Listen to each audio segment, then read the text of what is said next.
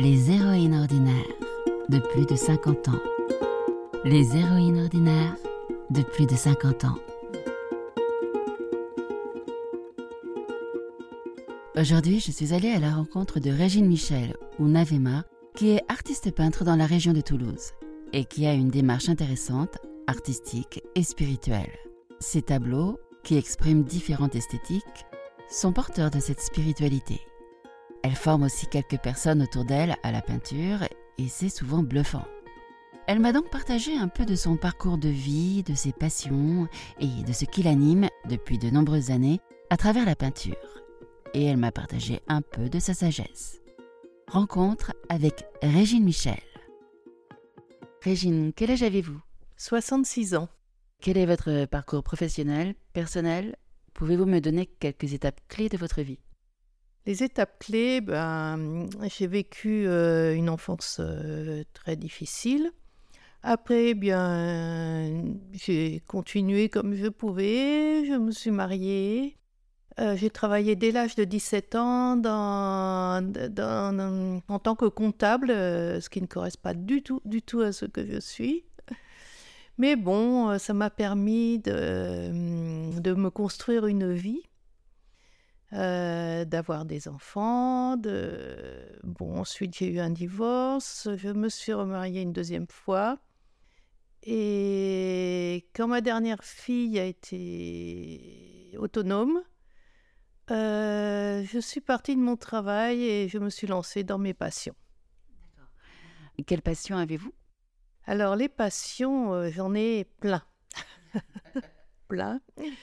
Euh, tout premièrement, euh, la couture, euh, non, non, pas la couture, la peinture en premier, l'écriture, j'ai fait beaucoup, beaucoup de couture aussi, la randonnée, la moto, les voyages, la musique, j'ai fait longtemps de la musique.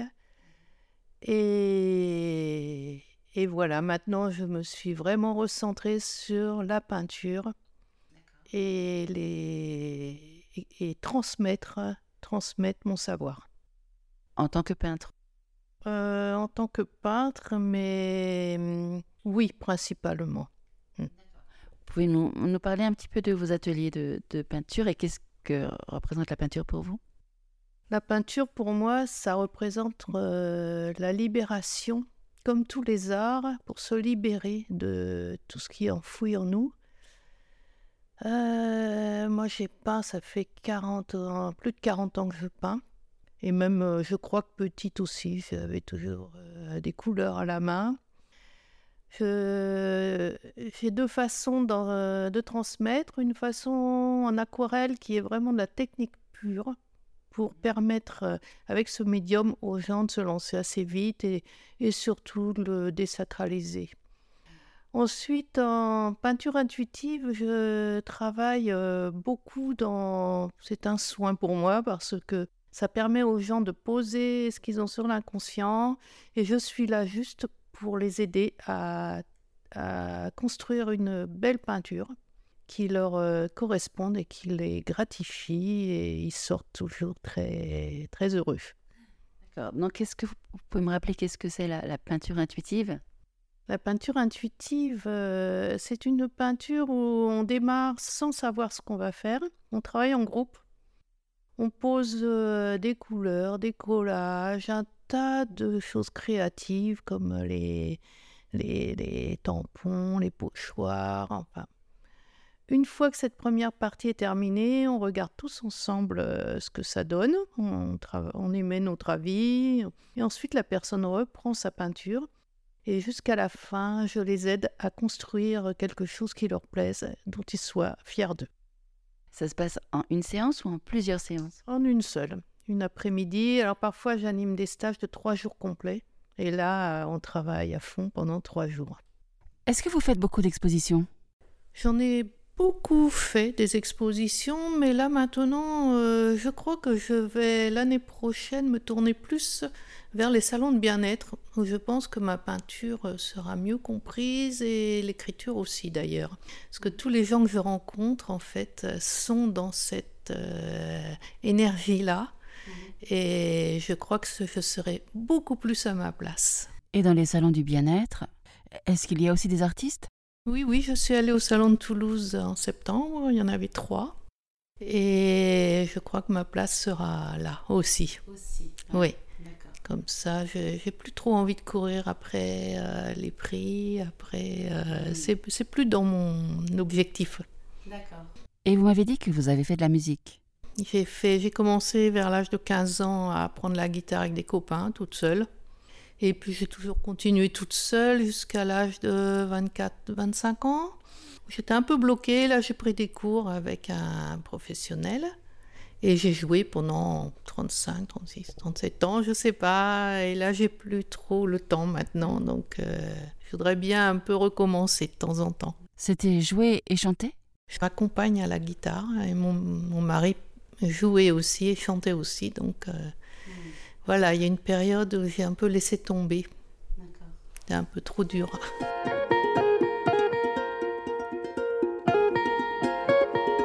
Quels obstacles avez-vous rencontrés dans votre vie ou pas? Euh, Des obstacles, euh, en fait, j'ai toujours suivi ma vie sans me poser de questions, par instinct. Et pour moi, bah, ce ne sont pas des obstacles, ce sont des, des choses qui sont arrivées à ce moment-là et qu'il a fallu passer. Vous pouvez me donner un, exemple? Mais en fait, euh, bon, j'ai eu un divorce. J'ai eu, il y a peu de temps, il y a trois ans, mon deuxième mari est décédé. Ça a été pour moi quelque chose de très très dur. Mais euh, bon, comme je crois, euh, je crois en l'après, ça a été une étape à passer et, et c'est comme ça, on peut rien faire. C'est la vie qui continue et il faut continuer. Pas été trop dur à vivre cette période-là? Si, si, ça a été dur, mais j'ai beaucoup pas. Et j'ai été très entourée aussi. Tout s'est bien passé autour, donc euh, ça a été. Bon, ce qui a été dur, c'est que ça s'est passé au début du Covid. Et du coup, euh, j'étais un peu seule. Hein. Euh, j'ai pas pu aller le voir à l'hôpital. J'ai pas pu. C'est ça qui a été dur, c'est que j'ai, j'ai vu aucun médecin, on ne savait pas ce qui se passait. ça a duré trois mois, il est décédé cancer généralisé. Je comprends que la peinture ensuite est, plus euh, remplacée, enfin, pas remplacée, mais comblée. Mmh. Euh, qu'est-ce que vous avez accompli dans votre vie qui vous rend fier Vos petites victoires? Alors, ma plus grande victoire, euh, ce sont mes trois filles, parce que je suis allée jusqu'au bout, moi, pour pouvoir les installer dans la vie en faisant un métier qui ne me plaisait pas. Et maintenant, elles sont bien installées. Nous avons des rapports euh, fabuleux, euh, nous quatre. Et ça, c'est. Pour moi, c'est la plus grande victoire. C'est ce qui prime par-dessus tout.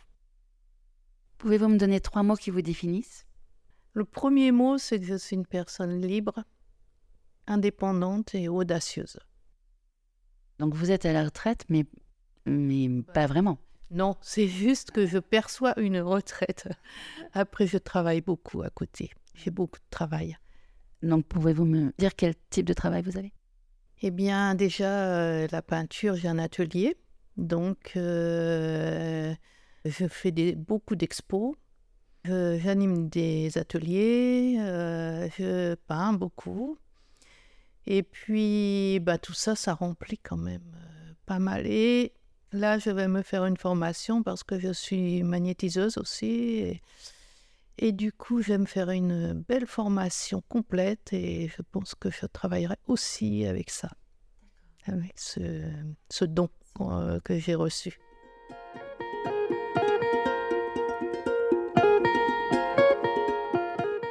Quand avez-vous découvert votre vocation de peintre? Ça a toujours été, j'ai toujours voulu, je savais qu'un jour, j'aurais un atelier de peinture. Hmm dès très jeune, je savais que c'était ça que je ferais un jour. Même si finalement vous avez développé euh, ça un peu plus tard finalement? Oui, mais j'ai toujours pas, j'ai toujours fait des expos, euh, j'ai toujours été dans ce milieu, sauf que bah, il fallait qu'en dehors je travaille, mais euh, le week-end je parte en expo, j'ai toujours peint. Et comment pouvez-vous définir votre style de peintre? Alors, je travaille beaucoup en... Alors, j'ai un style très hum, délicat, je dirais. Je travaille beaucoup en aquarelle et en acrylique. Enfin, maintenant, c'est plus que ça. J'ai tout fait, mais j'ai gardé ces deux médiums de la même façon. Et du coup, je travaille euh, soit en abstrait, soit en semi-abstrait, soit en intuitif pour la plupart du temps. Vous pouvez redéfinir peut-être les mots Le, semi-abstrait, c'est-à-dire qu'on reconnaît quelque chose. J'ai de, travaille sur des séries, une série de villages par exemple, une série de musique, une série des animaux libres.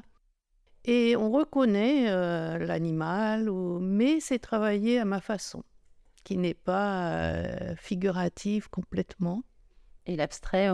Et l'abstrait, bien, je travaille beaucoup la couleur, surtout la couleur, le mouvement, l'énergie. Euh, y a-t-il une dimension spirituelle dans votre peinture? Ah, ben, Complètement. complètement.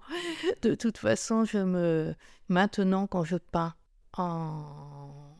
en intuitif, je me connecte à des messages que je veux porter. Donc après, eh bien justement, j'écris aussi deux ouvrages avec mes peintures et mes écritures pour euh, donner, euh, pour envoyer des messages.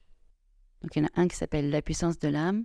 Oui, euh, et le deuxième s'appelle Créatrice dans l'âme, le souffle intuitif. Donc en quoi cette pratique de la peinture vous nourrit-elle Alors, j'ai eu une grande chance il y a maintenant un an et demi. J'ai été reconnue dans ma peinture par une belle euh, cotation de Christian Soriano, qui est quand même euh, mm, un grand expert en art, euh, connu, c'est un homme public. Et du coup, ça m'a vraiment permis à moi de, de me rassurer et puis, suite à ça, bah, j'ai gagné plusieurs prix dans des salons, euh, ce qui a contribué aussi à me donner confiance. Et maintenant, je me sens beaucoup plus à l'aise. On a besoin de la reconnaissance de ses pairs, finalement. Oui, de toute façon, euh, j'ai été vraiment heureuse d'avoir cette reconnaissance. Parce que moi, évidemment, je trouve mes peintures euh, fabuleuses, mais bon, quand c'est reconnu par d'autres, c'est quand même, euh, c'est quand même bien. Hein.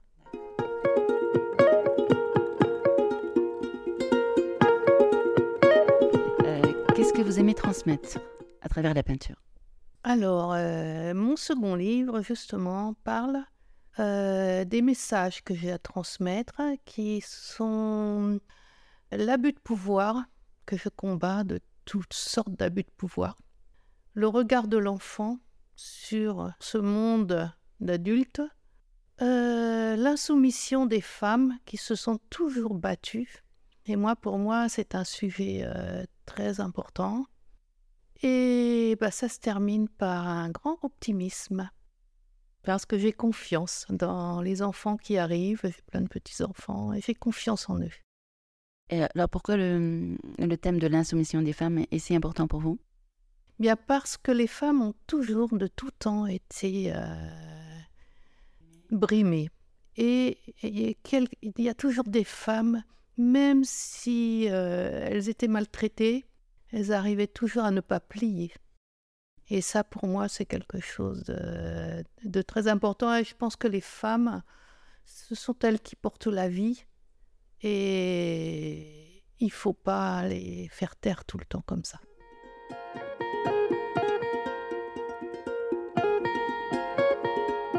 Je vais aborder quelques questions autour du vieillissement. Euh, comment avez-vous vécu la ménopause? Très bien, en fait, je m'en suis pas aperçue. j'ai pas eu de problème. Euh, non, j'ai pas. En fait, physiquement, j'ai pas bougé déjà. Et puis euh, après, j'étais bien tranquille en fait de plus avoir ces problèmes de femme. Et j'ai très bien vécu. Donc vous avez des petits enfants. Est-ce que c'est important pour vous? Très important. Très, très important parce que je reproduis avec mes petits-enfants la cohésion euh, comme j'ai fait avec mes filles. Je les reçois tout le temps ici, tous ensemble, pour qu'ils se connaissent bien entre cousins, cousines, qu'ils aient une famille. Pour moi, j'adore les enfants de toute façon. Donc, ça peut que me, me faire du bien. D'ailleurs, quand j'ai subi mon deuil, ce sont eux qui m'ont vraiment fait du bien. Vous avez pu les voir quand même sur cette période bah, En fait, nous, le confinement, on ne l'a pas trop fait. j'ai toujours vu mes petits-enfants. On s'est toujours vus. Qu'est-ce que vous aimeriez transmettre à vos enfants et petits-enfants? Bah, Justement, justement cette la transmission, déjà pour eux, c'est d'être un libre arbitre et de ne pas obéir à toutes euh, les peurs qu'on nous insuffle tout le temps. Les peurs et la culpabilité qui sont envoyées sans arrêt par la télévision, par tous les médias. Et il faut surtout pas, surtout pas euh, subir ça. Donc, euh, je leur insuffle beaucoup d'optimisme et beaucoup de euh, libre arbitre. Il faut qu'ils soient, euh, qu'ils s'écoutent eux et leur âme, pas les autres. C'est chouette d'avoir une grand-mère comme vous. Hein euh, comment vivez-vous le vieillissement? Ou l'avancée en âge, on va dire? Pour l'instant, ça va parce que je suis en bonne santé. Donc, pour l'instant, je, je vis le moment présent, donc je ne me pose pas de questions. Est-ce que l'agisme vous dit quelque chose? Un petit peu la discrimination. Du coup, j'ai regardé ce que ça voulait dire. Alors effectivement, euh, moi, ce que j'ai peur, surtout, c'est d'être une charge après pour mes enfants. Donc, euh, j'ai peur de de, de, vieillir mal, d'être un poids pour eux. Et c'est tout. C'est surtout ça qui m'embête. Quelles ont été les femmes inspirantes de votre vie, s'il y en a eu? Ben, ma mère, qui était une femme euh, courageuse et qui n'a jamais plié malgré tout, tout ce qui est arrivé. Et bon, après, j'ai eu que des frères, donc je ne sais pas.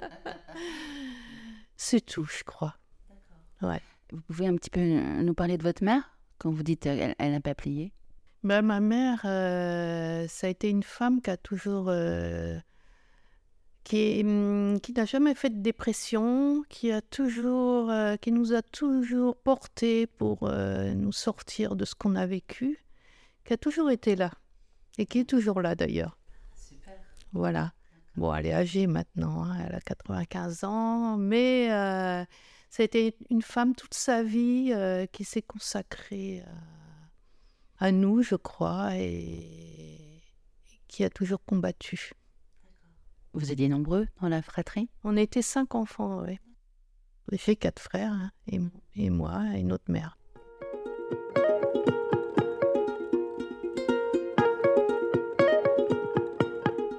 Quels sont vos rêves? Eh bien là maintenant, je pars vraiment, vraiment dans, la, dans le soin envers les autres. Vraiment, je voudrais que je voudrais que le monde s'apaise.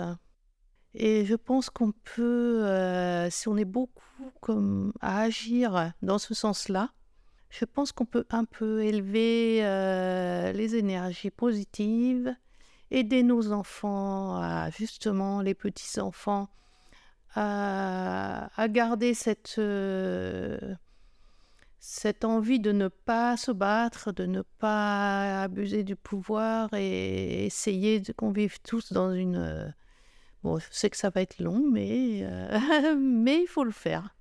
Donc, moi, j'agis beaucoup dans le soin par la peinture, par le magnétisme pour le soin envers les autres hein, aussi. Et je ne sais pas encore, euh, il y a peut-être d'autres choses qui se présenteront. Et l'écriture aussi. Euh, le magnétisme par les mains Oui. Oui. Euh, quelles sont vos limites? Ben, j'en ai pas. Je n'ai pas de limites. Comme je, je suis toujours mon instinct et ce qui arrive, en fait. Euh, ça a toujours été comme ça. Je me pose jamais de questions. Il se présente quelque chose, si ça me parle, si ça me va, je le fais. Et si ça me va pas, je le fais pas. Voilà, j'ai pas de j'ai pas de projet, j'ai pas, je fais tout ce qui arrive. Euh, si vous aviez un, conseil à donner à, des, plus jeunes femmes qui ont un peu peur du vieillissement, qu'est-ce que vous pourriez leur dire? Ben, je connais, hein, qui ont peur de vieillir, bien sûr. Hein. Moi, je pense qu'on acquiert la sagesse. Hein. Et c'est important, euh, on est moins, moins dans les émotions. Enfin, oui, les émotions s'apaisent, la sagesse, on a vu des choses, on a compris des choses. Alors bon, on peut jamais dire je sais, mais on s'y approche. Euh, y a-t-il quelque chose que vous aimeriez rajouter que je n'ai pas abordé? Juste, euh, je pense qu'il ne faut pas avoir peur de la mort non plus. Hmm. Voilà. Moi, j'en ai pas peur du tout euh, parce que, ben, bon, après, tout le monde ne croit pas. Mais moi, je crois. Donc, je suis croyante et j'ai pas peur de la mort. Merci beaucoup. Ouais, merci. Si vous voulez voir quelques-uns de ces tableaux, vous pouvez la retrouver sur www.artmajeur.com slash régine-michel. D'autres liens seront mis dans l'introduction.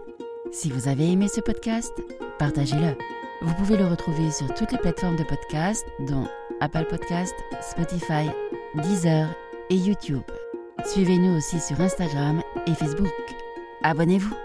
Si vous avez d'autres idées de femmes inspirantes, contactez-moi à l'adresse héroïne avec un S, ordinaire avec un S, 31 gmail.com.